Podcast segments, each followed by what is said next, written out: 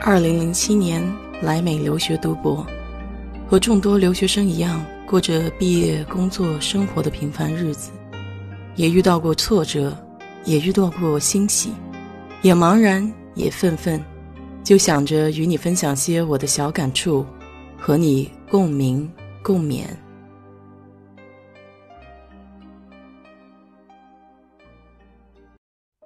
嗨，你好，我是 DJ 水色淡子。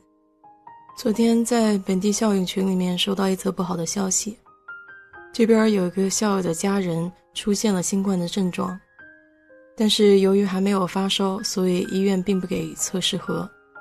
这种情况下呢，还是挺无助的，所以他在校友群的朋友圈里面看看有没有人可以帮忙要到测试盒。最后呢，是有朋友帮助他们了。也希望可以通过这个排除新冠的可能性吧。好了，言归正传，今天呢，我想跟你聊一聊在美国看医生的经历。在美国看医生，有保险和没有保险差距是很大的。就拿拔牙来说吧，我上次有个同事是拔智齿，那么如果你没有保险自费的话，全额是将近五千美金。我们公司的保险是往内百分之二十。所以他最后付的大概是在一千美金左右。学生时期的保险其实是相对于工作来说要好一些的，因为毕竟学生的收入比较低，所以他保险公司会付的多一些。而且那时候你属于年轻人群，一般的情况下是你的年龄越长，你的保费会越高。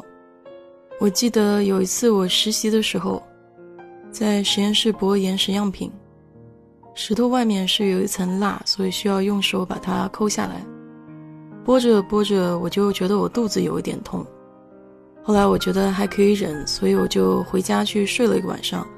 第二天早上再去上班的时候，就觉得实在忍受不了了。到医务室一干，护士让我赶紧去医院。结果进了医院就不给走了，查出来是说有急性阑尾炎。当时就只能听从医生的安排了。最后我做的是全麻微创手术，基本上看不到伤口，心里还非常忐忑，特别怕这个费用非常高。后来好像费用也不到一千块。学生的保险呢，情况好的话只需要付百分之十。所以在美国不怕生病的只有两种人：没有钱的和特别有钱的。中产阶级是生不起病的。没有钱呢，有一种叫 Medicaid，就是专门给低收入人群的社会保险。一旦你有 Medicaid 以后，医院的所有费用它都是可以全额付的，自己不需要出一分钱。如果是六十五岁以上的老人呢，有一种叫 Medicare，同样也可以帮你报销医疗费用。在美国看医生都是需要提前预约的，不像国内直接到医院挂号就可以看医生了。如果不是在正常工作的时间，你需要看医生，那么就得去急诊室，或是你有紧急情况等不得这个预约的话，也得去急诊室。每一次看医生都需要收一笔费用，因为保险公司的不同呢，这个费用可能会有所变化。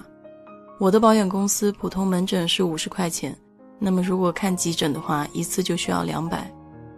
所以没有特殊的情况，一般我是不会去医院的。像是感冒啊这类小病，就在家里面喝点小柴胡、三九就好了。而且每一家公司在每一个区域的这个医疗保险的条约也会有所不同。就比如说助听器这一款，在休斯顿这边的公司的话，它是不报销的；但是如果你去新奥尔良的话，它就会给你报销百分之五十。我的医疗保险呢，每年可以免费洗一次牙，免费看一次眼科医生。这些算是有医疗保险的一些小好处吧。如果你是外国人，在美国医院看医生呢，不用担心语言不通，因为医院都会配有翻译人员，会给你解释一些专业术语。在这里，如果你想看专家门诊的话，你需要主治医生的推荐，这样呢也是让专家更快速的去了解你的情况，因为主治医生那边有你的资料。在中国，一般医生呢都是在综合医院里面上班。那么在这里呢，除了一些大的综合诊所，很多医生也都会开设自己的独立小诊所，比如在这里，你就能看到很多牙医的小诊所，还有妇产科医生。由于美国这边毕竟人口比较少，所以实际可见的案例其实并没有很多。就拿护士打针这一点来说吧，那我还是觉得中国的护士要靠谱一些。今年年头去体检的时候，那个护士可能是新上岗的。深深插了三下才找到我的血管，而且这里的医生呢比较依仗数据和仪器。在国内，因为医生看的病例比较多了，有些时候可能光光看一些表象就能够知道问题的症结在哪儿。所以在这点上的话，我还是觉得中国的医生要胜出一筹。当然，在就医的环境上来讲，可能美国要好一些，毕竟人少，也不需要排队等待。如果是短期要到国外来旅游探亲的朋友呢，我是非常建议买一个旅游保险的，因为周围的朋友呢，我也听说过，到这里来旅游，然后出现了紧急情况，喊了救护车送到医院，待遇是很好的，微笑的护士，独立的病房，但是收到最终费用的时候就傻眼了，因为没有医保，需要偿付两万块钱的医疗费用。那么在美国呢，这些医疗账单也不是最终的费用，你可以跟医院协商。如果是自费的话呢，医院是可以给你打一些折扣的，还可以分期付款。医疗账单跟其他的账单呢有点不太一样，就是它跟你的个人信用记录呢不是直接挂钩的。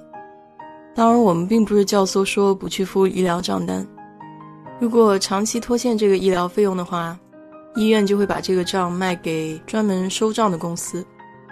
那么这些收账公司呢，就会追在屁股后面不停的要钱了，所以能不欠的话，还是不要欠了。还有呢，就是拿药，一般非处方的药呢，在大型超市都可以买到，比如说像沃尔玛。和国内不一样，医院呢是没有药房的，所以像处方类的药是需要到固定的药店去买。美国呢，在药品方面管控是比较严格的。像抗生素一类的药是必须有处方才能买到，而且在美国这边很少有挂水这一说。大型超市里面也有专门一块类似药店的地方，但如果是周末或者晚上的话，那么拿药的人就会比较多，所以你就需要排队。